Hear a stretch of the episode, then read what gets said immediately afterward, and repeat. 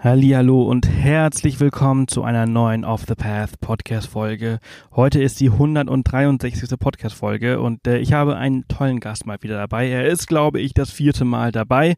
Stefan Ort hat uns bereits tolle Einblicke in China, in den Iran und in Russland mitgebracht. Heute sprechen wir über sein neuestes Buch Couchsurfing in Saudi-Arabien und äh, er erzählt uns ja, wie das Land so ist und wie die Menschen so sind. Ähm, das Land ist äh, nun nicht gerade als Ziel für Individualreisende bekannt, was ja auch daran liegt, dass es erst seit 2019 überhaupt die Möglichkeit gibt, ein Visum zu bekommen. Couchsurfing ist da die absolute Ausnahme in Saudi-Arabien und äh, in einem tief muslimischen Land mit streng Verboten, Sittenpolizei und drakonischen Strafen auch alles andere als normal. Ich freue mich sehr, denn er bringt äh, unzensierte Blicke auf das Alltagsleben der Menschen äh, mit und äh, ja, hat damals, äh, als das Visum vergeben worden ist, äh, sofort die Chance ergriffen und äh, sich beworben und sofort runtergereist, bevor Corona ähm, ja das Projekt pausiert hat. Aber es hat sich gelohnt. Äh, wir sprechen über eine Stunde ähm, über seine Erlebnisse, äh, warum zum Beispiel äh, Snapchat so beliebt ist oder eines der beliebtesten Länder äh, für Snapchat ist. Und ähm, ja, hört einfach gerne rein. Wir sprechen eine Stunde darüber. Ich bin äh, sehr dankbar, dass äh, Stefan sich die Zeit genommen hat und wünsche euch ganz viel Spaß. Halli, hallo, lieber Stefan, schön, dass du da bist. Hallo Sebastian, freue mich auch sehr, mal wieder da zu sein. mal wieder da zu sein. Du bist Dauergast. Äh, ist das jetzt das vierte Mal, ne? Ich weiß es gar nicht. Ich, äh, ich habe auch. Wie viele Bücher, wie viele Bücher hast du geschrieben? Also vier Couchsurfing-Bücher sind es inzwischen. Vorher gab es noch andere auch und zwei Bildbände, aber vier Couchsurfing-Bücher. Ich weiß nicht, ob ja, wir jedem gesprochen haben. Doch, ich bin mir ziemlich sicher. Also ich bin jetzt gerade nicht zu Hause, ich kann jetzt gerade nicht in den Bücherschrank schauen. Dann wüsste ich es auf jeden Fall. Aber ähm, wir haben äh, China, wir haben Russland, wir haben Iran äh, und mhm. jetzt haben wir Saudi-Arabien viermal, ja. Und wir haben zu allen genau. gesprochen. Na, wunderbar. Dann. Sehr geil. In, in, in den letzten, wie vielen Jahren? Das ist ja in den letzten drei Jahren, ne? Hast du vier Bücher geschrieben? Nee, das erste ist 2015 rausgekommen, das Iran-Buch. Also das waren jetzt sechs Jahre, so im Zwei-Jahres-Rhythmus kamen diese Couchsurfing-Bücher und dazwischen hatte ich dann noch andere Projekte. Sehr geil. Wow. Dann haben wir ja, äh, ja, den Off the Path Podcast gibt's mittlerweile auch schon ein paar Jährchen. Ja. Ähm, entsprechend sehr cool. Herzlichen Glückwunsch erstmal äh, zum neuen Buch. Das ist ja ähm, vor ein paar Wochen erschienen. Und ja, ähm, ja ich habe ich muss zugeben, ich habe angefangen zu lesen, danach kam halt äh, die Reise, die, auf der ich aktuell bin. Ich hoffe auch sehr, dass unser Mallorca-Internet äh, unserem Talk hier standhält und auch äh, die Stunde durchhält. Ansonsten, wenn du mich irgendwann nicht mehr hörst, einfach durchreden, bis ich wieder da bin.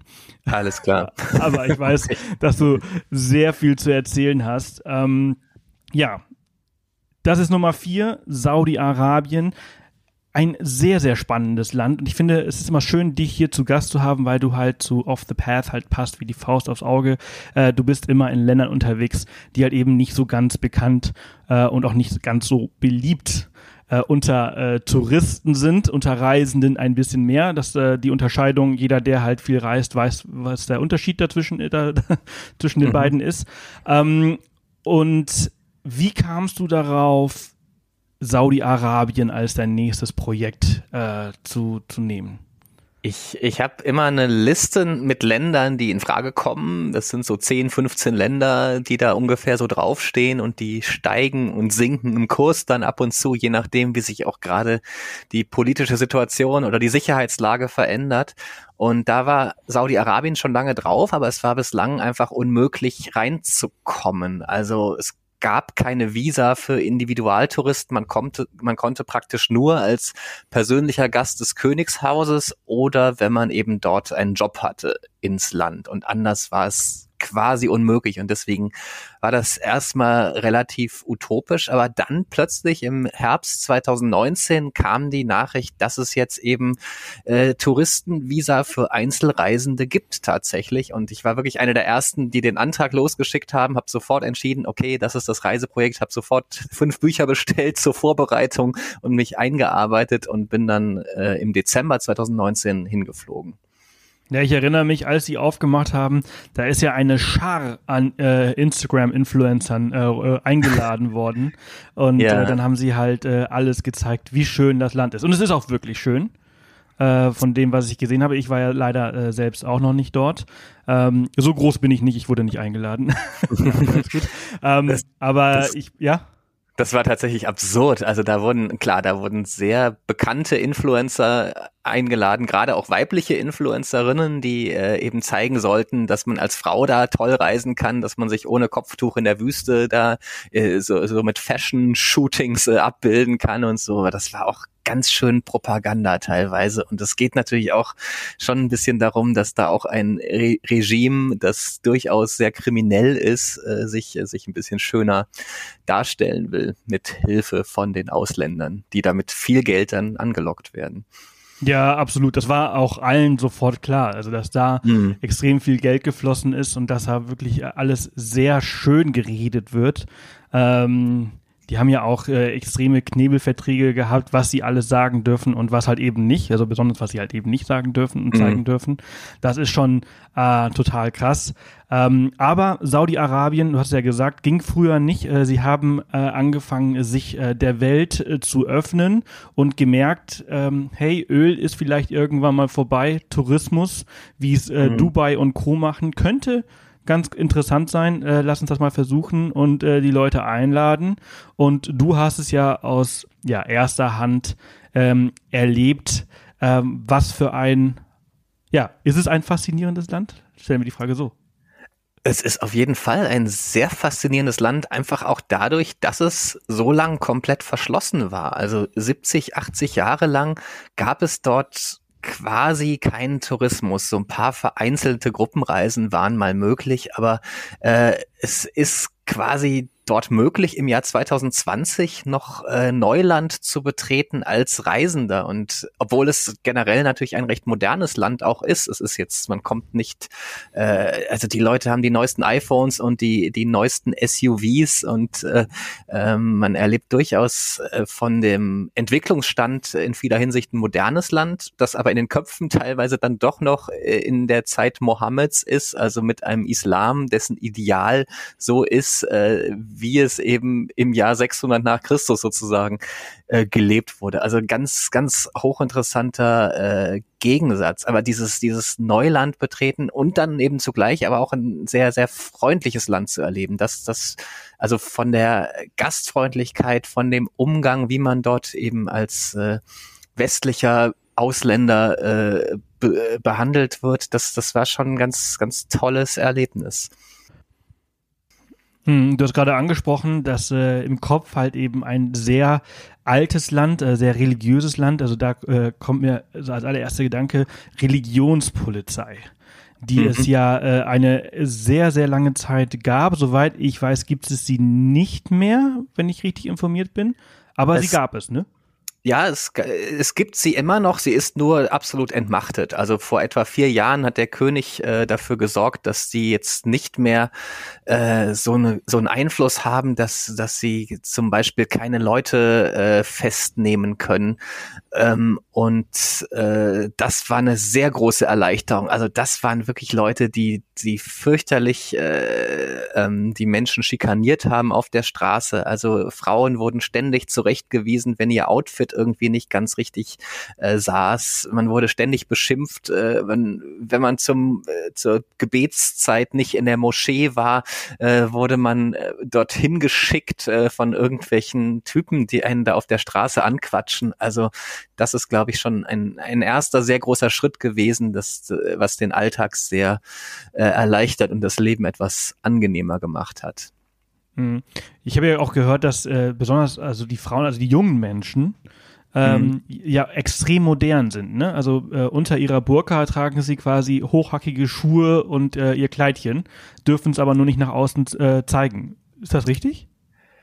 Das kommt sehr darauf an, wo man äh, ist und äh, kommt auch sehr auf die Familie an. Also manche Familien sind extrem traditionell, das, äh, so dass sich eben die Leute äh, auch die jungen Leute auch in der eigenen Familie dann sehr dem anpassen müssen und dann vielleicht eher im Freundeskreis äh, ein, ein Leben manchmal haben, was was äh, sehr was man sehr modern bezeichnen könnte. Aber das, das ist so ein, es ist wirklich äh, so eine Art, äh, man schlüpft in verschiedene Rollen im Leben. Das ist, glaube ich, sehr typisch in, in diesem Land, dass man je nach Situation sich extrem anpasst, was eben gerade zulässig ist. Also man ist möglicherweise im, im äh, Berufsleben, im öffentlichen Leben ganz anders als in der Familie. Und wenn man unter Freunden ist, ist man wieder ein komplett anderer Mensch. Oder wenn man ins Ausland reist, wo auf einmal alles erlaubt ist und andere Freiheiten gelten, ist es wieder wie eine andere Person sozusagen. Und das, das lernt man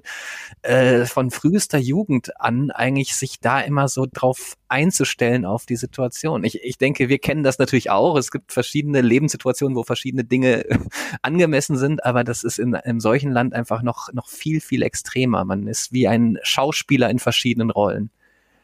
Was natürlich auch wahnsinnig anstrengend für die äh, Menschen da vor Ort ist, äh, sich ständig irgendwie, äh, ja, erst umzuschauen, wer alles da ist und wie könnte jetzt irgendwie ähm, agieren. Absolut, wobei man auch sagen muss, manche sind auch einfach sehr in dem System äh, verhaftet und äh, streng gläubig, äh, finden das Königshaus in Ordnung und äh, passen sich dem an und sind nicht ständig in Gedanken dabei, wie sie endlich wieder nach Bahrain fahren können und mal richtig eskalieren und richtig Party machen können. Also das äh, gibt's auch, aber natürlich äh, ist diese, diese sehr konservative Gesellschaft schon noch äh, für viele auch die, die Realität einfach. Ja. Wie war das für dich? Wie haben die Leute dich äh, empfangen oder wie haben auf, sie auf dich äh, reagiert, als du dann ähm, im Dezember 2019 da eingereist bist? Da war ja, also ich meine, die kennen ja Geschäftsleute. Äh, viele mhm. europäische, internationale Geschäftsleute fliegen ja ein und aus äh, in Saudi-Arabien, um da irgendwelche äh, Deals äh, zu machen. Kennt man, aber einen Touristen kennt man ja nicht wirklich. Wie, wie war Gen das? Genau, ich wurde auch öfter mal von Passanten gefragt, ob ich bei Aramco arbeite, also bei Saudi Aramco, der größten Ölgesellschaft da, weil das halt. Eines der wertvollsten Unternehmen der Welt. Ja, zeitweise das wertvollste sogar, genau. Genau. Äh, und eben klar, da, da wird man erstmal eingeordnet als Ausländer, weil das das Wahrscheinlichste ist, dass man eben da äh, einen, einen Job hat. Aber ähm, generell, also gerade im ländlichen Bereich war es spannend, da wurde ich wahnsinnig herzlich empfangen und, und oft wirklich mit ausgestreckter Handykamera schon bei der Begrüßung. Es ging direkt zu Snapchat und Instagram, dass jetzt äh, der der erste erste Tourist im Dorf ist sozusagen. Also ich habe es noch auf keiner anderen Reise so krass erlebt, äh, dass ich selber zur Geschichte wurde, ständig. Also ständig wurde, war ich so im, im Mittelpunkt, äh, wurde gefilmt, äh, musste irgend, musste traditionelle Klamotten anziehen und irgendwas erzählen. Also das war anders als, als bei anderen Reisen. Und ja, ansonsten aber doch auch eine sehr große Herzlichkeit und Gastfreundlichkeit. Ständig wird man zum Kaffee und Tee eingeladen. Es gibt immer erst Kaffee und dann Tee hintereinander. Also da, äh, das ist kein Entweder-Oder äh, wie bei uns. Und äh, und natürlich. Du wirst ja richtig zum, zum Zappel, Philipp, oder? Boah, wenn man, äh, ist die Hölle, wenn man äh, fünf Einladungen, also wenn man fünf verschiedene Freunde an einem Nachmittag besucht, dann äh, kannst du deinen Blutdruck erstmal vergessen für zwei Tage. Und, und die nächste Nachtruhe wahrscheinlich auch, weil also die Regel ist, dass man immer so drei kleine Becher Kaffee trinkt, das äh, verlangt die Höflichkeit sozusagen. Und dann geht's zu Tee über. Also es ist ähm, brutal für, für den Kreislauf, wenn man eben viele solche Treffen hat. Und ablehnen ist halt echt unhöflich. Natürlich geht das dann auch mal, wenn es so ein langer Tag ist und man sagen kann, man hatte jetzt schon 17 Kaffee heute, der 18. muss nicht sein. Ähm, aber äh, ja, das, äh, das sind so die lokalen Eigenheiten dann. Aber dieses Interesse an deiner Person, also erinnert mich auch so ein bisschen an China, oder? Da war in ja. manchen Gegenden das Interesse auch sehr groß. Wobei eher eben an China vor, sage ich mal, 12, 13 Jahren. Ähm, da war ich zum ersten Mal dort und äh, da hatte ich das Gefühl, noch viel mehr so auch angestarrt zu werden, gerade im dörflichen China. Inzwischen äh, ist man da eben jetzt auch viel normaler so als äh, Ausländer. Es, es gibt das noch, aber es ist eine, es ist eine andere Art der Aufmerksamkeit, auch, auch kulturell bedingt, weil eben auch diese Social Media Kanäle so stark sind und so äh, so selbstverständlich zum Alltag gehören. Es gibt kein Land auf der Welt, in dem es mehr Snapchat-User gibt, also pro äh, pro Kopf äh, als in Saudi-Arabien. Das finde ich spannend. Äh, jeder zweite Saudi hat einen Snapchat-Account und nutzt den auch, auch egal in welcher Altersgruppe. Bei uns ist das ja eher so ein unter 20 Ding, sage ich mal hauptsächlich. Äh, Wer es ich bin zu alt für den Scheiß. Hast du einen Snapchat-Account? Äh, ich habe bestimmt einen, aber nutzen tue yeah. ich ihn nicht. Äh, und ich erinnere mich, äh, dass ich das auch gelesen habe in einem Buch und dachte so, mm. Snapchat, wow, nee. Ich habe ich es mal versucht, äh, nicht hinbekommen. Und als äh, Instagram dann angefangen hat, diese ganzen Reels und so weiter äh, bei sich äh, einzufügen, an ah, die Reels ist TikTok, aber diese ganzen äh, Stories äh, einzufügen, dann bin ich auch bei Instagram geblieben.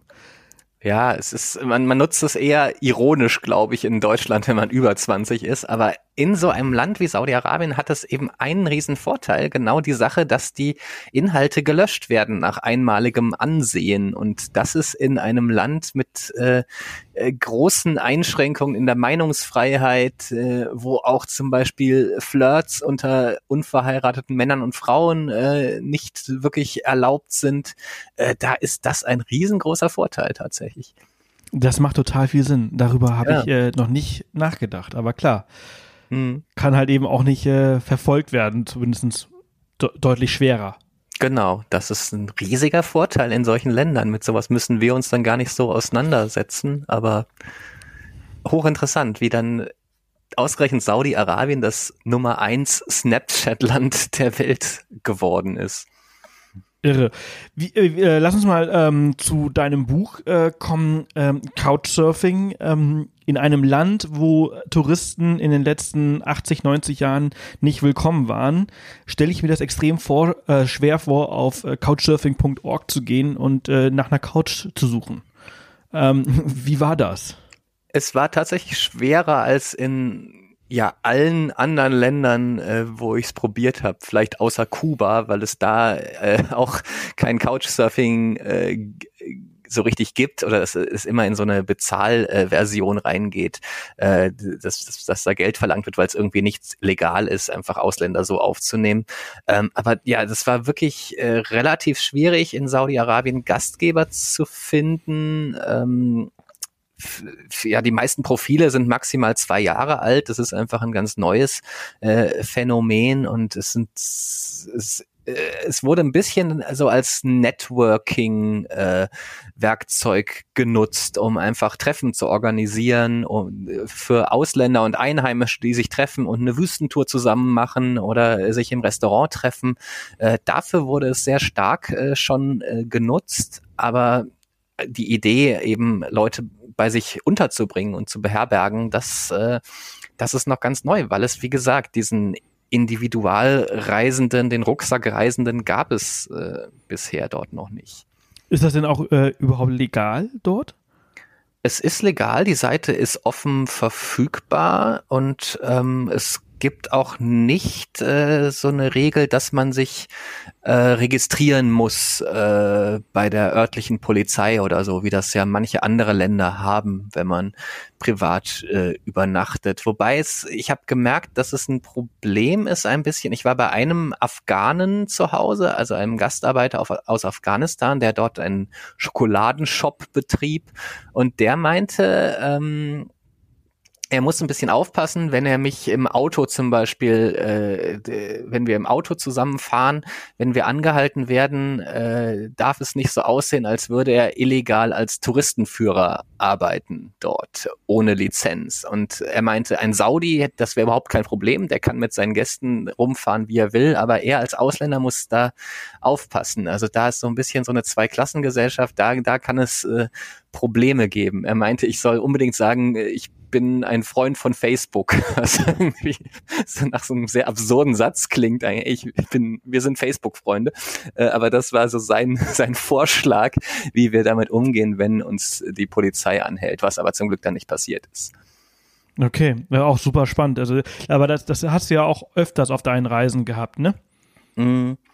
Äh, ja, auch dieses, äh, dass man verbirgt, dass man sich über Couchsurfing kennt, das habe ich immer mal wieder gehabt. In China ist es auch nicht, äh, so, im Iran sowieso ist es äh, etwas äh, verpönt, dass man so offen darüber redet. Aber ich meine, selbst für manche Leute aus der Elterngeneration ist es ja komisch, wenn man sagt, äh, wir haben uns noch nie vorher getroffen, wir kennen uns aus dem Internet und äh, jetzt wohne ich hier für drei Tage das äh, ist ja, also es ist auf vielen Ebenen.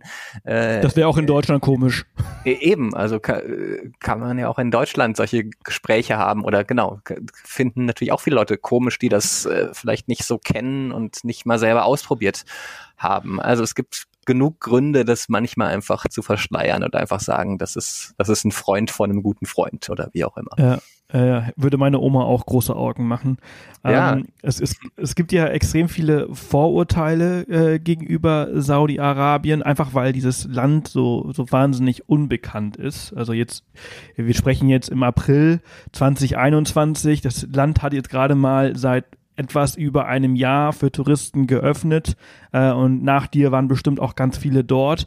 Aber vorher halt eben nicht. Und es gibt halt bestimmte Vorurteile, die du gehabt hast, die sich bestimmt widerlegt haben. Oder? Ja, ja also äh, zumindest auf jeden Fall das, das Vorurteil, dass, äh, dass es ein sehr unfreundliches äh, Land ist, in dem man ständig äh, Angst haben muss vor, was weiß ich, vor Anschlägen, vor Terroristen, was auch immer. Das äh, habe ich äh, so nicht wahrgenommen. Und ich habe es als als Reisender eben als ein sehr freundliches Land auf jeden Fall erlebt, vom Umgang mit den Menschen dort. Ein Klischee, was sich bestätigt, ist allerdings, dass es wirklich ein extrem religiöses Land ist. Also äh, ich kenne kaum ein anderes Land, in dem Religion eine so zentrale Rolle spielt. Die, die fünf Gebetszeiten jeden Tag werden schon sehr strikt eingehalten. Dann sind auch alle Geschäfte, alle Restaurants äh, geschlossen. Und ich habe in den neun Wochen meiner Reise keinen einzigen Gastgeber getroffen, der auch mal so im Privaten einfach irgendwas Kritisches über den Islam gesagt hat. Und das fand ich schon spannend, weil in anderen islamischen Ländern habe ich das schon immer mal wieder erlebt oder Leute getroffen, die sagen, dass sie eigentlich eine andere Religion haben oder dass sie äh, ganz atheistisch sind. Und das habe ich nicht einmal erlebt auf dieser Reise. Ich glaube, das ist schon bezeichnet. Man fühlt eben doch, dass es ein, ein besonderes Land ist, auch dadurch, dass Mekka und Medina da sind, die beiden heiligsten Städten des Islam und äh, fühlt sich da in so einer Sonderrolle. Hat, meinst du, das hat einen Grund? Also, weil, weil einfach dieser, dieser Religionsstaat so krass durchgreift in der, oder durchgegriffen hat in der Vergangenheit, dass die sich das nicht trauen? Oder ist das einfach so, dass die alle so extrem krass religiös sind, dass sie es einfach nicht sagen? Also ich glaube, es hat schon wirklich mit dieser heiligsten Stätte äh, Mekka zu tun, dass äh, viele Leute, die auch in der Nähe von Mekka wohnen, dass, dass sie sich da sehr privilegiert fühlen, dass sie auch vielleicht einmal im Jahr einfach da hinfahren können und so eine kleine Pilgerfahrt machen, machen können. Ähm, das, das es gibt auch Ausländer, die dorthin kommen und sagen, sie, sie, ich habe eine Frau aus, eine Muslimin aus Südamer Süd Südafrika getroffen, die eben auch meinte, dass sie dass das ein, ein wichtiger Grund ist für sie dort zu leben, so nah an Mekka zu sein. Das ist doch toll und äh, da kann sie, äh, fühlt sie sich mit ihrer Religion am besten aufgehoben. Also man hat, hat nicht das Gefühl, dass es so der, der Druck von o äh, es ist eher so so ein so ein komplettes Umfeld, in dem man eben aufwächst, wenn man eben unter sehr religiösen Menschen äh, aufwächst, aber eben gleichzeitig weiß, dass eben auch ein Abweichen von der Religio Religion ein, ein, ein Verbrechen sozusagen ist. Ich glaube, diese Kombination macht es äh, dann irgendwie, dass, dass man, dass sich die Mehrheit dem anpasst. Und ich glaube, die meisten glauben eben einfach tatsächlich, dass das die eine richtige Religion ist. Hm. Ja, total, total irre. Also für, für Menschen wie mich, die halt mit Religion halt überhaupt nichts, also ich bin halt in Spanien aufgewachsen, äh, was auch sehr religiös ist und äh, wir mussten als Kinder ständig in die Kirche gehen, in der Schule und solche Sachen, aber ich habe mit Kirche überhaupt nichts am Hut und äh, als, als jemand, der so weit entfernt von der Religion ist, äh, ist das sehr schwer zu verstehen. Ähm, aber auch gleichzeitig sehr äh, interessant und faszinierend. Also sowas gibt ja einem auch in gewisser Weise, glaube ich, oder habe ich gehört, Halt. Und äh, das ist das, worauf die Leute sich dort äh, so stützen. Ja, absolut. Es gibt ja, also man sieht ja in unseren Gesellschaften, die immer weniger religiös werden, dass, dass wir eigentlich doch nach sehr ähnlichen Dingen suchen auf andere Art, die sonst die Religion bereithält. Also nach einer Philosophie, nach einem, was ist richtig und was falsch, nach äh, Meditation, nach irgendwas Spirituellem. Also, also irgendwas ist ja in menschlichen Köpfen drin, dass, dass sie dass sie sowas Spirituelles in irgendeiner Form brauchen. Und das kann eben die Religion sein, das kann, das kann irgendwie Yoga sein, das kann äh, eine Art von äh, Lebensweise sein, ein Lebensstil, ganz viel Sport machen kann es vielleicht auch sein. Also es es ist interessant und das ist dann eben in einem solchen Land total gebündelt äh, auf die Religion. Also man hat alles, alles, was richtig und falsch ist, kommt aus diesem einen Buch. Es äh, sagen einem die, die Religionsgelehrten, äh, wie es läuft. Aber genau deswegen ist gerade auch so ein wahnsinnig interessanter Moment dort, weil jetzt auf einmal doch vieles hinterfragt wird und der, der junge Kronprinz Mohammed bin Salman, der äh, will sich wegorientieren von diesem ganz konservativen äh, Islam. Ähm, die, die, die Konservativen sind gar keine großen Fans von ihm. Also er erlaubt eben jetzt äh, Entertainment, es gibt jetzt Live-Konzerte, es gibt äh, Sportevents, man kann richtig Spaß haben in, in, in diesem Land und äh, also das ist schon teils revolutionär, was er da verändert.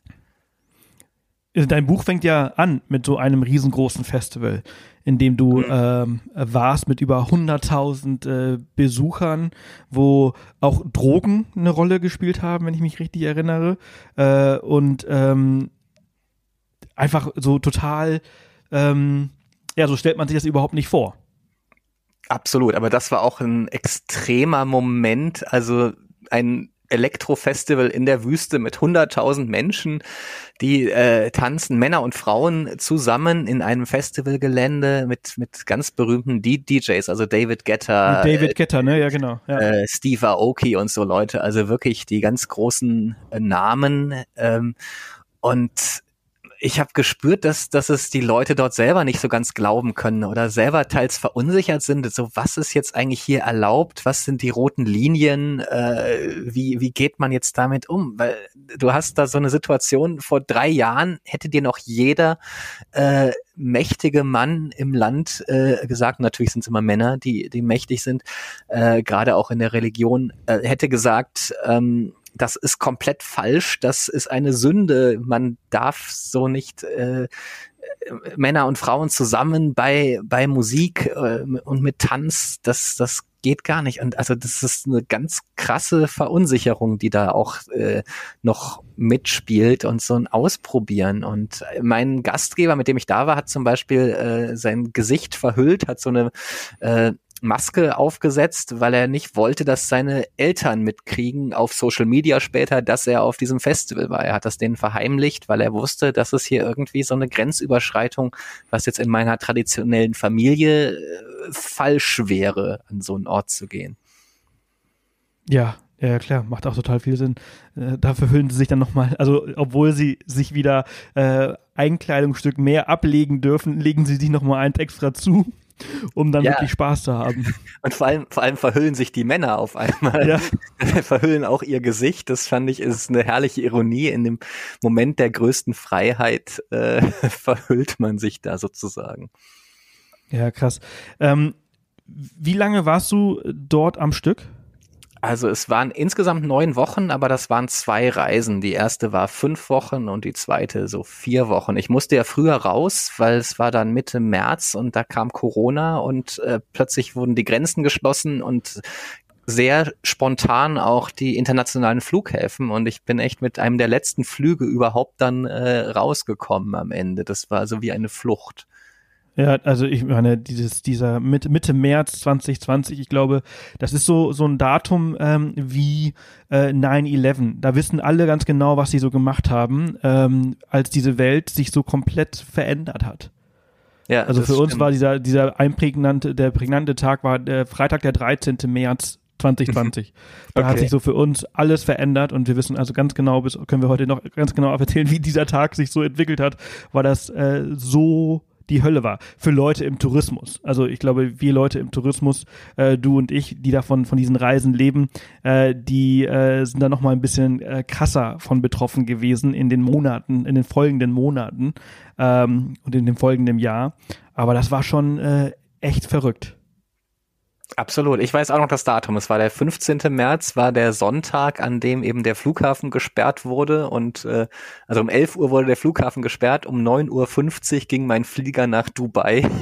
Und also ich bin da wirklich gerade noch so rausgekommen. Und es hieß erst, der Flughafen ist für zwei Wochen gesperrt, aber ich hatte schon genug äh, Drosten-Podcasts gehört zu dem Zeitpunkt, dass ich wusste, das kann überhaupt nicht sein, dass es bei zwei Wochen bleibt. Das hier ist ein bisschen ernster. Und äh, wenn ich jetzt nicht fliege, dann sitze ich hier noch drei Monate in irgendeinem Hotelzimmer, weil ich natürlich auch keine, keine Gastgeber mehr finden werde in so einer Gesundheitskrise. Das kann man ja auch keinem, also Couchsurfing ist ja auch quasi tot mit einer ja, solchen Art von Krise. Die Idee, dass man rumreist, im Dreitagesrhythmus andere Leute trifft, bei ihnen wohnt, es ist ja ähm, Multispreader-Verhalten äh, vom Feinsten sozusagen. Absolut.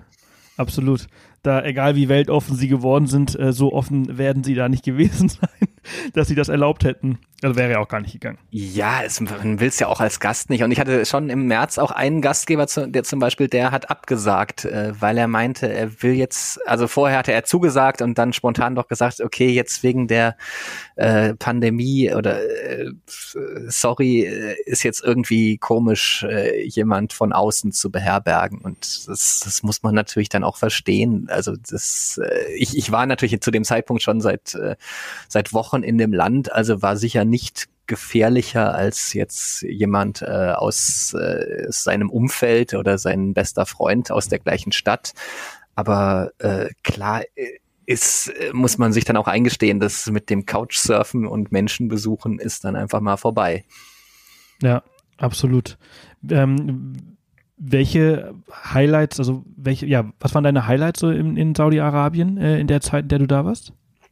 Also, was so als Reiseerlebnis das Highlight war, war auf jeden Fall eine sechstägige Wüstentour. Da haben mich äh, Leute eingeladen, die ich äh, getroffen habe. Wir hatten uns erst nur einen Tag äh, gesehen und äh, sehr gut verstanden. Und dann haben, haben die gesagt, hey, hast du nicht Lust, äh, mit ein paar Freunden in die Wüste mitzukommen? Und äh, ich habe noch ein paar Mal nachgefragt, ob, äh, ob also so nachgefühlt, ob das wirklich ein ernst gemeintes Angebot war sozusagen.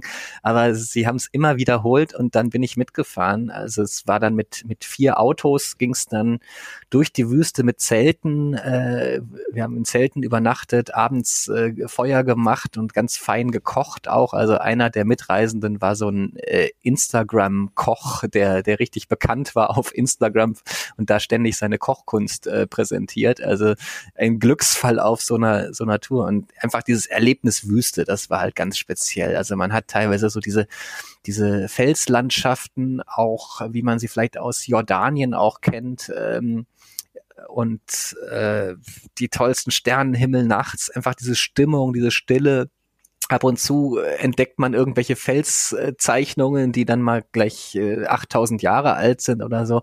Äh, das, das war auf jeden Fall so ein Reisehighlight. Die Städte an sich zum Beispiel sind nicht äh, so attraktiv äh, in dem Land.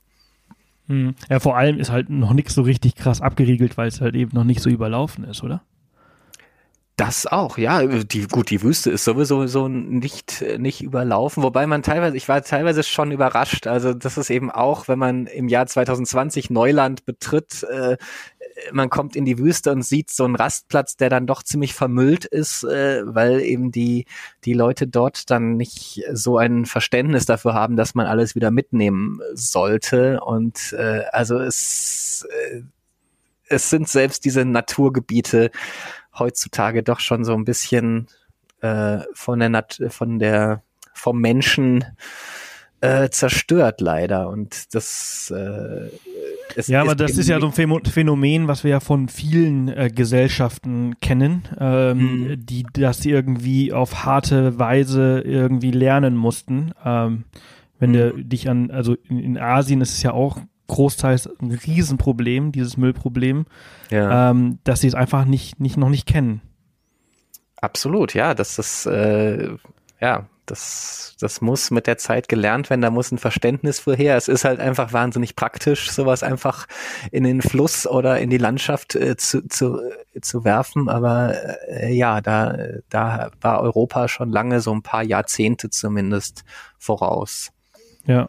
Der war ja hier früher auch so. Also es gibt ja, Ja. Äh, in Orten, also auch Länder, also auch zum Beispiel hier in Spanien, äh, war das ja früher, also ich bin jetzt zum allerersten Mal in fast 20 Jahren wirklich sehr bewusst länger auf Mallorca und das war früher vor 20 Jahren alles nicht so sauber. Es ist einfach super Mhm. sauber, es gibt keine Straßenhunde mehr, es ist, es hat sich einfach wirklich viel entwickelt. Und das war früher halt eben noch nicht der Fall. Ja, Und ich glaube, dass solche, solche Länder halt eben auch ein bisschen, bisschen Zeit brauchen, besonders wenn sie jetzt so lange so abgeschottet waren und halt eben auch nicht dieses, die wissen ja nicht, wie andere Länder sind, die denken ja auch, das ist ganz normal. Eben, man hat nicht so stark den Vergleich. Gut, es, es gibt schon in Saudi-Arabien, jetzt gerade in unserer Generation oder jünger, gibt es schon viele Leute, die im Ausland äh, auch mal waren. Es gab ein großes Stipendienprogramm für Studenten, so mit der 2000, also um 2005, 2006 wurde das eingeführt. Seitdem äh, es gibt es sehr viel mehr Leute schon, die, die mal ein bisschen was von der Welt gesehen haben auch. Also diese komplette Abschottung äh, hat sich schon etwas verringert, aber natürlich ist das noch nicht so stark. Also man, man war schon ziemlich stark isoliert. Es gibt wenige Länder auf der Welt, die eben doch so ein so, so isoliert waren wie, wie Saudi-Arabien für viele Jahrzehnte. Mhm. Du hast ja gerade äh, von eu eurem Ausflug, äh, drei, viertägigen Ausflug in die Wüste erzählt. Und ich meine gehört zu haben, dass da nur Männer dabei waren. Und ich meine auch so hier und da herausgehört haben, dass du eigentlich fast ausschließlich oder mit sehr vielen Männern Kontakt hattest, aber mit sehr wenigen Frauen.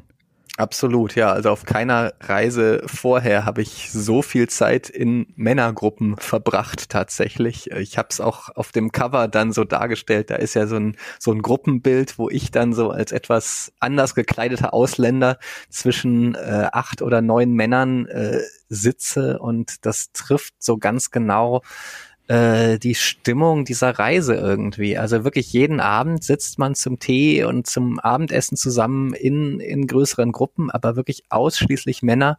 Ähm, diese Trennung ist schon ganz extrem und äh, auch sehr irritierend, weil man als jemand, der in einem westlichen Land aufgewachsen ist, man kann es einfach nicht verstehen, wie, äh, wie irgendeine ähm, ja, irgendeine Religion oder irgendeine Tradition einem sagen kann, das ist richtig, so, so soll es sein, dass, dass man so für sich sind. Also wir, wir sind so gewohnt äh, aus, vom Teenageralter an, dass wir so in gemischten Gruppen irgendwie unterwegs sind und dass das ganz natürlich und total wunderbar ist und dass man da, da, da solche Grenzen setzt, dass das ja man man kann es kaum nachvollziehen. Und ähm, ich konnte natürlich nicht bei einer weiblichen Gastgeberin sein. Möglicherweise wäre das gegangen bei einer Ausländerin, die dort lebt, aber äh, mich haben natürlich mehr auch die Einheimischen interessiert. Ich habe es ein einziges Mal auf der ganzen Reise in den neun Wochen nur erlebt, dass mir ein Gastgeber seine Ehefrau vorgestellt hat. Das war schon eine Sensation und auch nur deshalb, weil sie Amerikanerin war und deswegen so ein bisschen aus dieser Tradition herausfiel. Sie sah mir, saß mir dann aber auch komplett verschleiert gegenüber, also mit Niqab, Ge Gesichtsschleier. Man konnte nur die Augen erkennen und die, und die nagelneuen Turnschuhe und die moderne Handtasche und sonst alles schwarz. Ähm, also, ja, das ist, schon sehr speziell. Einmal in Jeddah hat es noch geklappt, dass ich eine äh, arabische Frau auch mehrmals treffen konnte und die hat mir einiges erzählt über ihr Land äh, und über die Rolle der Frau auch. Aber da hätte man, wenn man zum Beispiel äh, als Frau dorthin reist, hätte man einen ganz anderen Zugang. Dann würde man eben ständig die äh, in, in die in die Frauen Abteilungen auch des Hauses äh, verfrachtet und äh, könnte da viel mehr mitbekommen aus dieser Welt. Meinst du, äh, eine Reise, wie du sie gemacht hast, wäre als Frau überhaupt möglich? Also ich meine, wir haben am Anfang darüber gesprochen, diese ganzen Influencer, die da alle unterwegs waren und äh, für gutes Geld äh, schöne Werbung und schöne Bilder gemacht haben, äh, wie toll es ist, in der Wüste alleine als Frau unterwegs zu sein. Ist das denn realistisch? Also ich habe äh, eine Frau getroffen, die dort zwei Wochen rumgereist ist, eine Französin. Ähm, man, man kann das schon machen, äh, man, mit ein bisschen Erfahrung vielleicht auch in, äh, in äh, nahöstlichen Ländern, dass, dass man sich ein bisschen auskennt mit den Traditionen und sich auf ein paar äh, Einschränkungen einstellt äh, oder auf ein paar Missverständnisse möglicherweise, dass man doch sehr sein Verhalten vielleicht ändern muss oder sich doch relativ konservativ natürlich kleidet dann auch und anpasst. Ähm, es, es geht schon. Und wie gesagt, wäre es, glaube ich, sehr interessant, um eben mehr von der Frauenwelt mitzubekommen. Aber man muss sich so ein paar äh, Verhaltensweisen sicher auch angewöhnen. Also eine Frau, zum Beispiel eine Deutsche, die dort arbeitet, hat äh, gesagt, dass sie ähm, in der Shopping Mall am Aufzug äh, wirklich dazugelernt hat. Da äh, wird sie immer vorgelassen von den Männern, die da anstehen. Äh, sie bitten sie nach vorne und sie kann als erste in den Aufzug. Also sehr respektvoll alles. Ähm, als Deutsche würde sie dann pragmatischerweise normalerweise sagen, ja, jetzt, jetzt kommen doch noch vier, vier Leute mit rein, das ist ein Riesenaufzug, Riesenkabine, äh, dann fahren wir zusammen hoch. Und genau das macht sie aber inzwischen nicht mehr, weil das immer äh, zu äh, komischen Annäherungsversuchen äh, geführt hat. Und jetzt hat sie sich angewöhnt, dann einfach selbst in der größten Aufzugskabine dann eben immer allein hochzufahren und die, die Männer müssen dann unten warten. Also solche Kleinigkeiten sind das dann, die, die einem sehr äh, unplausibel erscheinen, die, die man sich dann eben angewöhnt. Mhm. Ja, es ist äh, spannend. Kann man sich gar nicht vorstellen, äh, wenn man noch nicht da gewesen ist. Du bist ja ähm, auch eins, de dein erstes Buch war ja Couchsurfing im Iran. Mhm. Und äh, Saudi-Arabien und Iran, ähm, das ist so wie Düsseldorf und Köln. äh, aber noch ein bisschen schlimmer. so schön habe ich es noch nie gehört im Vergleich, genau. Ja, genau, das äh, trifft es. Wie, ähm, wie haben die Saudis äh, darauf reagiert? Äh, Gab es erstens Probleme bei der Einreise äh, oder beim Visum beantragen und ähm, wurdest du darauf irgendwie in irgendeiner Art und Weise darauf angesprochen? Ähm, beim Visum gar kein Problem. Da hätte ich so, sowieso auch einen anderen Pass inzwischen gehabt, wo kein Iran-Stempel mehr drin ist. Und das ging sowieso absurd schnell. Das ist jetzt ein Online-Visum. Äh, zehn Minuten dauert das Ausfüllen und zehn Minuten später hatte ich als PDF äh, ein, ein, das Visum für 90 Tage mit äh, beliebig vielen Einreisen. Also es ging komplett absurd einfach dafür, dass es ja vorher komplett unmöglich war. Und äh, vorher hätte man Monate Bürokratie gehabt, um irgendwie in dieses Land zu kommen. Ähm, und ja, im Land selber, äh, das fanden, ich habe gemerkt, dass die Leute sehr interessiert erstmal reagiert haben, wenn ich gesagt habe, ich war auch mal zwei Monate im Iran, habe darüber auch ein Buch äh, geschrieben. Sie wollten gleich wissen, wie das da war, ob die Menschen freundlich waren, ob ich nicht ständig Angst hatte.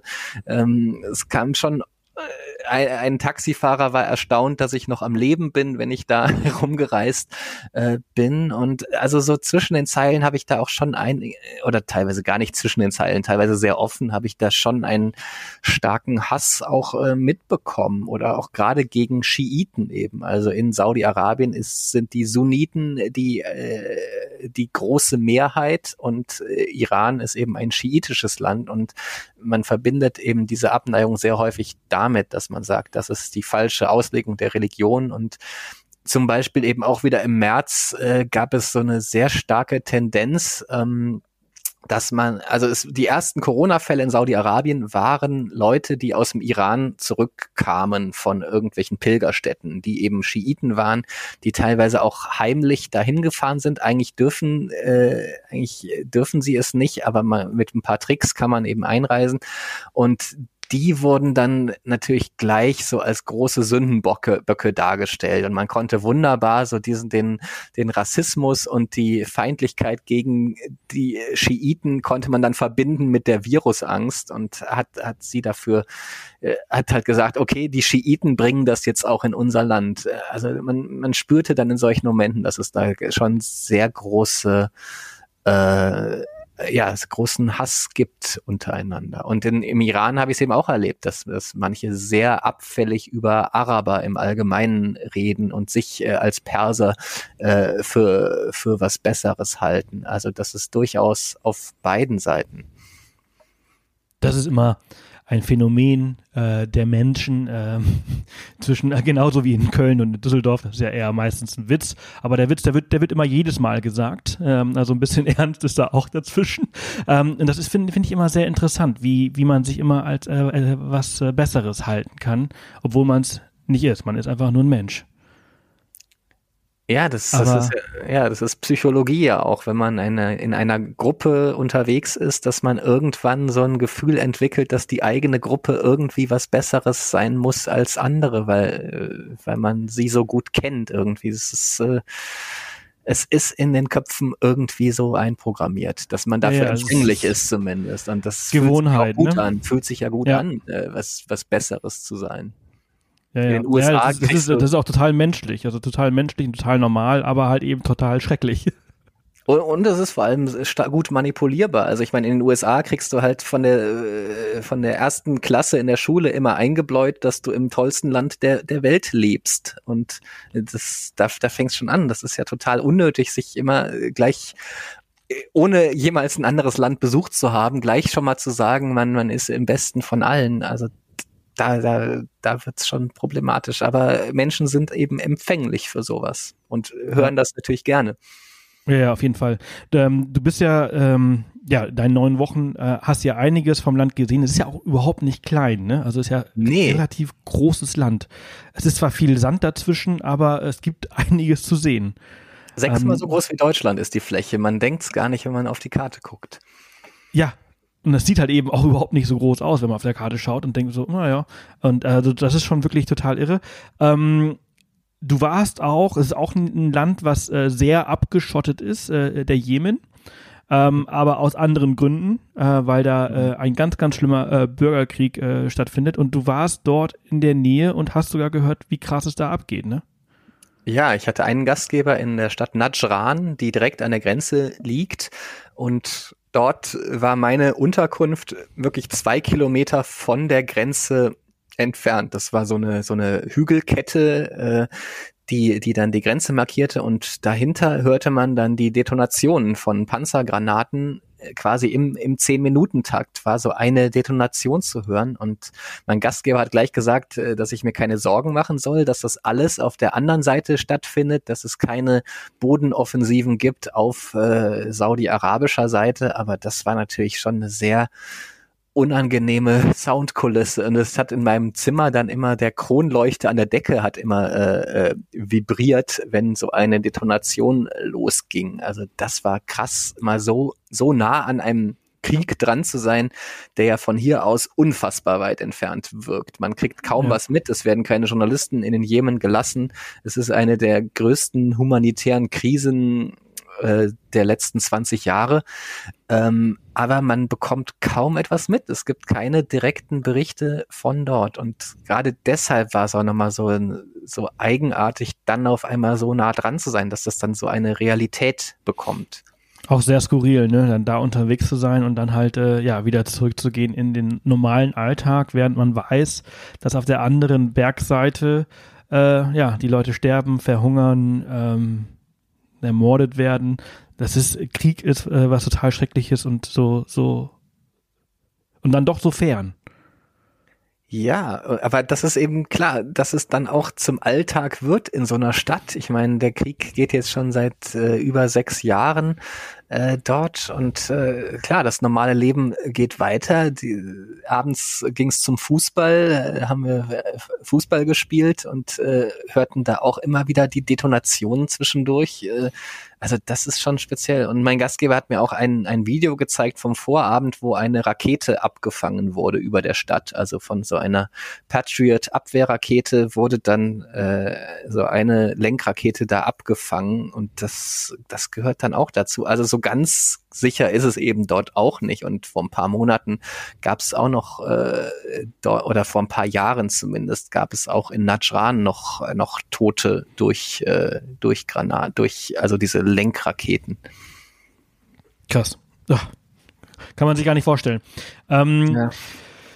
Was war so für dich das größte äh, Fettnäpfchen, dass du getappt äh, bist äh, in, in Saudi-Arabien? Also ich erzähle mal eine kleine Geschichte. Äh, in Thailand äh, habe ich eine Zeit lang gelebt, äh, in Bangkok und bin dann mal nach Krabi gereist. Vielleicht habe ich die schon mal in, im Iran-Podcast äh, äh, erzählt. Das weiß ich jetzt gar nicht. Aber okay. ähm, Krabi ist muslimisch und äh, Bangkok halt eben nicht. Mhm. Ähm, und da habe ich, ich habe mein, mein äh, Lieblingsgericht war immer äh, Fried Rice with ähm, Pork. Äh, mhm. Pork is Mu. Und dann bin ich da immer überall hin und habe gesagt, hier, äh, Fried Rice with Pork. Und äh. alle so, my die, my die, my die, haben wir nicht, haben wir nicht. Und ich so, hä? Im nächsten Laden, ich so, ich möchte hier Fried Rice with Pork. Okay, haben wir nicht, haben wir nicht. Und erst am Tag später, ich bin dann irgendwann, habe ich was anderes bestellt, und am Tag später sitze ich im Taxi und da fällt mir ein, so, oh, du Trottel. Reiseblogger, die ganze Welt gesehen und du checkst einfach nicht, dass du in einem muslimischen Land bist oder in einem muslimischen Gebiet und dass sie natürlich kein Schweinefleisch haben. Äh. Das war mir sehr unangenehm, weil ich die wirklich fast bedrängt habe, weil ich gedacht habe, kann doch nicht sein. Ja, was ist denn das hier für ein Restaurant? Ey, was, was ja. kocht ihr denn? Ich bin doch hier in Thailand. Also ich habe halt in dem Moment kurz ja. vergessen, dass halt eben in diesem Land halt auch eben zwei, äh, zwei Religionen ähm, die Mehrheit haben oder aufgeteilt, das Land aufgeteilt ist in die Religion. Und äh, wie war das bei dir? Was ist so das größte Fettnäpfchen, in das du in Saudi-Arabien getappt bist? Also wahrscheinlich kein hm. richtig arabisches, da bist du ja schon Experte drin. Oder doch? Einigermaßen schon, ja, aber klar, mit Thailand, das finde ich schon spannend, weil man es natürlich doch aus unserer Sicht als gar nicht, also dies, den muslimischen Teil von Thailand oder äh, in der Region dort, das, das nimmt man nicht so wahr. Das ist überhaupt nicht äh, so präsent in den Köpfen oder in unserem Bild äh, von Thailand. Ne? Also ich kann nicht gut verstehen, dass, dass man da das nicht so präsent hat. Ähm, Man vergisst es auch sehr gerne, weil es halt eben so dieser haupttouristische Teil von Thailand ist. Ne? Also da unten Krabi, Phuket, die Ecke, wo die ganzen Traumstrände sind. Ähm, ja. Also ich habe da ja eine Zeit lang gelebt und ich war auch öfters dort, aber ich habe es an, an dem Tag einfach gerade irgendwie nicht auf dem Schirm gehabt und das war mir sehr unangenehm. Ja, ich hatte sowas ähnliches, also wo es auch zumindest so um den Glauben ein bisschen geht. Ich war in, in einem Wüstencamp abends äh, zum tollen Abendessen eingeladen, so ein bisschen mit der High Society äh, in der Stadt Buraida. Das ist ungefähr die konservativste Stadt eines unfassbar konservativen Landes. Und ähm, da hatte ich ein ganz nettes Gespräch, also irgendwie wie so ein Partygespräch fühlte sich das an. Ganz äh, locker haben wir uns unterhalten über kulturelle Unterschiede, äh, wie, wie das so ist in den verschiedenen Ländern. Und am Schluss dieser Unterhaltung habe ich meine beiden Gesprächspartner so im Scherz äh, nach München eingeladen, ob wir nicht mal zum Oktoberfest gehen und richtig und, und uns richtig die Kante geben. Und da ging dann doch so die Kinnladen ein bisschen runter, das Lächeln verschwand aus den Gesichtern und nach einer Minute haben sie sich auch so irgendwie zum nächsten Gespräch verabschiedet. Also da habe ich gemerkt, dass das einfach äh, als Scherz überhaupt nicht passte. Und das, äh, das war definitiv dann nicht äh, die klügste Art von Einladung. Aber noch eine Minute höflich gewesen. ja, genau. Das, aber äh, also das war komisch, weil sie bei allen anderen Themen, über die wir so, also gerade so Unterschiede Westen, arabische Welt, äh, hatten wir eigentlich relativ offen geredet und sie haben auch am Anfang immer betont, äh, wir können hier über alles reden. We are open-minded ist dann so ein Standardsatz, den man oft hört von gerade Leuten, die nicht so open-minded sind. Ähm, und äh, ja, da habe ich dann die Situation äh, falsch eingeschätzt anscheinend. Aber also das, das Problem war, äh, dass sie keinen Alkohol trinken oder dass es halt äh, zu liberal ist, das Oktoberfest? Oder was war jetzt genau das Problem? Ja, auf verschiedenen Ebenen wahrscheinlich. Genau, das ist einer. Ich glaube auch, dass das eine Einladung eben sowas Besonderes irgendwie ist. So sowas äh, Gastfreundlichkeit ist eben ein viel größeres Thema als bei uns. Also wenn ich jemanden einlade, dann ist das äh, was, das ist ernst gemeint, das ist eine Art Verpflichtung schon fast. Und wenn ich dann aber mit dem Thema ankomme, dann ist das komisch, weil klar ist, sie dürften da keinen Alkohol trinken. Andererseits zeigt es auch, dass ich eben äh, anscheinend ja mit Alkohol äh, kein Problem habe, dass ich es okay finde, äh, Bier zu trinken. Ähm, also ich glaube, auf diesen beiden Ebenen war das dann irgendwie komisch.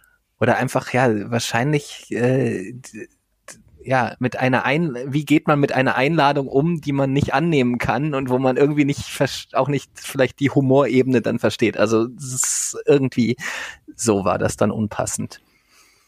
Ja, ja, irre.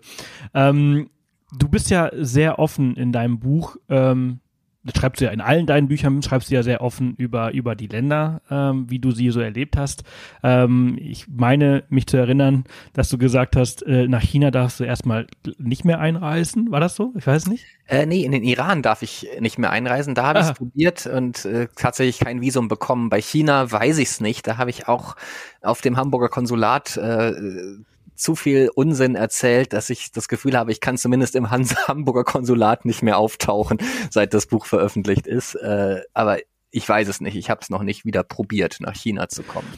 Wie ist das in Saudi-Arabien? Meinst du, dass du nach deinem Buch äh, wieder einreisen darfst?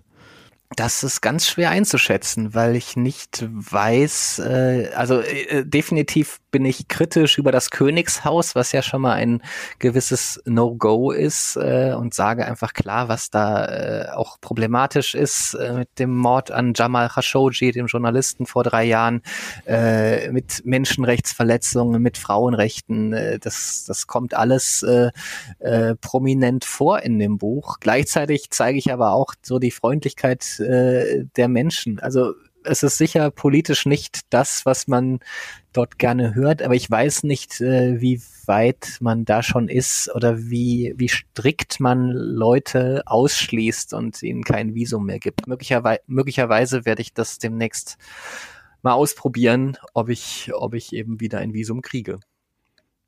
Bin ich mal gespannt. Auf jeden Fall inspiriert es sehr, das Land mal zu erkunden und äh, mit eigenen Augen äh, zu sehen und zu erleben.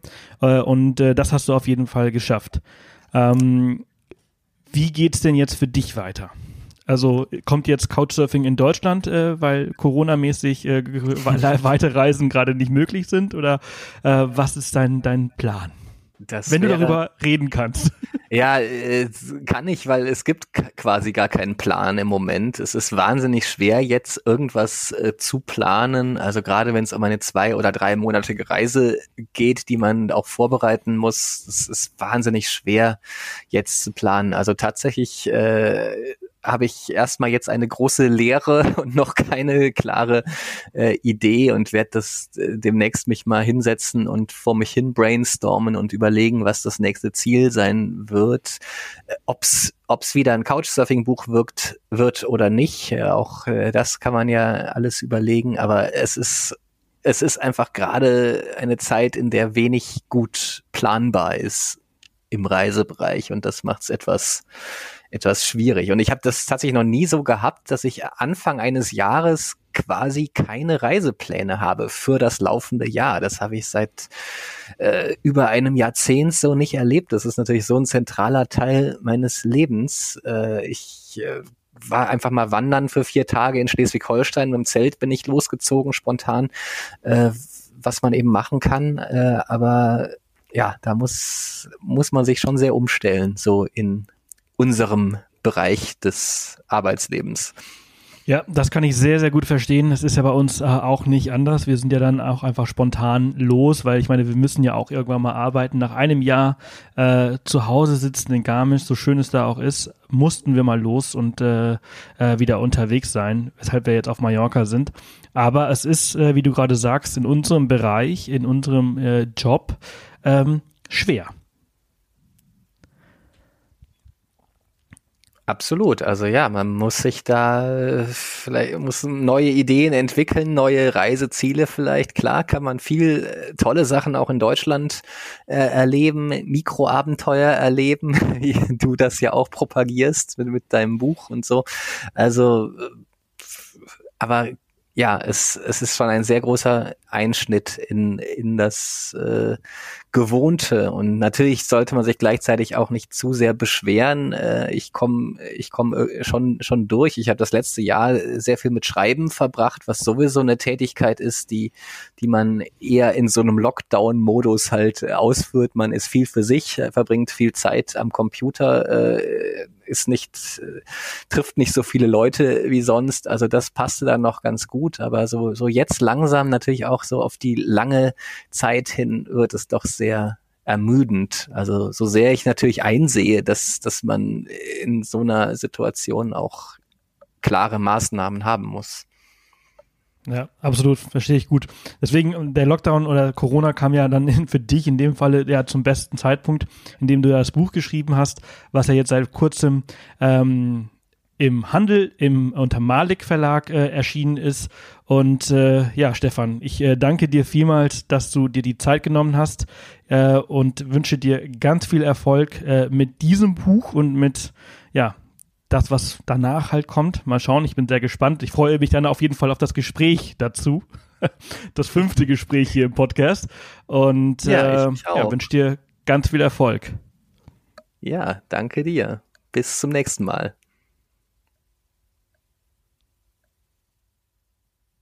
Ja, da hatten wir jetzt gerade, glaube ich, äh, kleine Verbindungsprobleme. Ja, so bist, zwischendurch bist du noch da? Die, ja, ich bin noch da. Ich habe einmal die ein paar Mal so die erste Hälfte von deinen Fragen nicht ganz gehört, äh, aber ansonsten hat ja, ja da haben wir aber noch Glück gehabt. Zum Schluss der Folge äh, die Verbindungsprobleme nicht äh, in der Mitte. Das ist auf jeden Fall gut. Aber auf jeden Fall, was ich sagen wollte, ist, ich wünsche dir ganz viel Erfolg für das, was kommt. Und äh, ich freue mich aufs nächste Gespräch. Ja, danke schön. Dir auch mit dem nächsten Buch dann wieder. Und viel Spaß auf Mallorca. Erst mal noch. danke dir. Bis dann. Tschüss. So, das war's auch schon wieder im Off the Path Podcast und auch mit dieser Folge. Vielen Dank an Stefan, dass er sich die Zeit genommen hat und äh, vielen Dank an euch, dass ihr bis jetzt dran geblieben seid.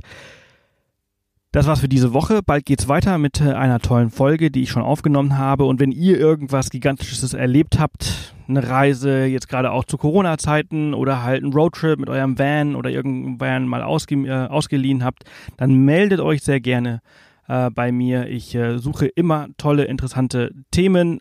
Einfach eine E-Mail schreiben an mail at offthepath.com oder einfach bei Instagram schreiben unter Off the Path. Also, das war's für heute. Bis dann.